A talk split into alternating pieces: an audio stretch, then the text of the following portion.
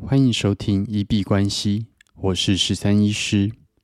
你相信白手起家是有可能的吗？你相信一般人也能致富吗？欢迎回到九十天赚一千万系列计划实进记录，在这里会分享每天的进度跟体悟。那刚刚在录音之前，在呃重新安装麦克风，回到原本的麦克风架的时候，手被那个麦克风的螺帽给割伤了。那现在食指是有一道非常深的伤口，现在还蛮痛的。那等一下结束之后，再来研究一下要怎么把双螺帽这样子的结构去把它拆开好了。那这两天的币圈真的表现得非常的强势。上个礼拜四筛出的标的，嗯，BLZ 跟 LPT，还有 Bake，还有 RUNE 这四个，一个涨了五十 percent，那 LPT 是涨了三十七 percent，那 Bake 涨了二十二 percent，那 RUN 是涨了十九 percent，那就是延续性都有从昨天延续到今天继续上涨，真的是呃币圈的效率真的是蛮惊人的。一天就直接上涨了五十 percent，真的是小标股。那也恭喜这四只有做到的朋友们。那今天预计就是会开始做行销漏斗的设计。那今天呃，因为昨天有提到说我女友的朋友来家里面住，然后就是玩了一整天，所以今天其实还蛮疲惫的。再加上昨天可能晚上最后有喝了一点酒。所以今天直接睡到下午才醒过来。不过这个好像又恢复到我比较原本的作息了。那在下午醒过来之后呢，就开始着手做行销漏斗的设计。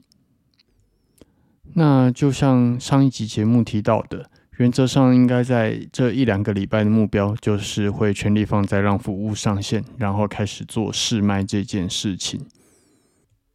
那关于悲伤疗愈这个部分，如果有任何的建议或想法，或者想要体验这样子服务的朋友，都可以私讯我，然后就会比较有机会拿到第一手上线呃服务上线的讯息，那可以优先来体验这样子的服务。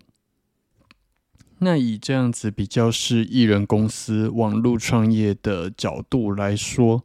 跟富豪谷底求翻身里面的挑战就会比较不一样，因为在现阶段还不太去需要去调配各项人力之间的工作分配，然后也不会像里面就是啊，可能要想尽办法，在还没有办法支付薪水的情况下，让一群人一起来往一个想要达成的目标去前进。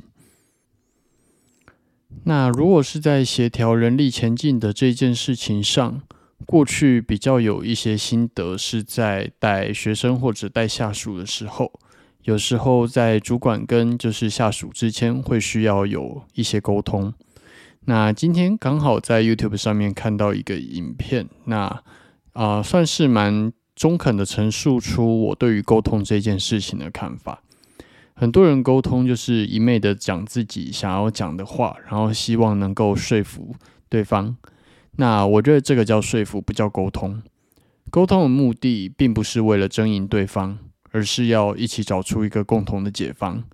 所以，当你说出你想说的话，你也要倾听别人说的话。那有可能在最后，你们两个都会需要有一些退让之后，找到一个共同和平的。呃，一条道路来一起往前进。那这点其实，在主管跟下属之间也是一样的。主管如果并没有想要沟通的话，我觉得那个只是算是指派任务。那当你是只想要就是指派或者是单方面的说服的话，我觉得你就不要硬把那个讲成是一个沟通。因为至少对我来说，那个应该不太算是一个良善的沟通。就像夫妻吵架的时候，其实也是一样。重点不是谁输谁赢，我觉得重点是要放在你们将来是要一起走一辈子的。从这个角度去出发来讲的话，啊，你们的沟通可能就会变成找出一个共同的和平的解方。而不是去争说谁说的才是对的，谁说的才是错的，因为或许其实没有任何一方他是百分之百正确。那今天刚好看到这支影片，就来跟大家聊聊我对于沟通的想法。那明天又是礼拜一，在今天好好休息结束之后啊，无论是上班族或者是自由工作者，甚至是你也是创业家，我们明天就一起开始往前大步迈进。希望你们喜欢今天的节目。那如果有任何的问题或者回馈，都可以在留言处留言给我。那我们这集节目就先到这边。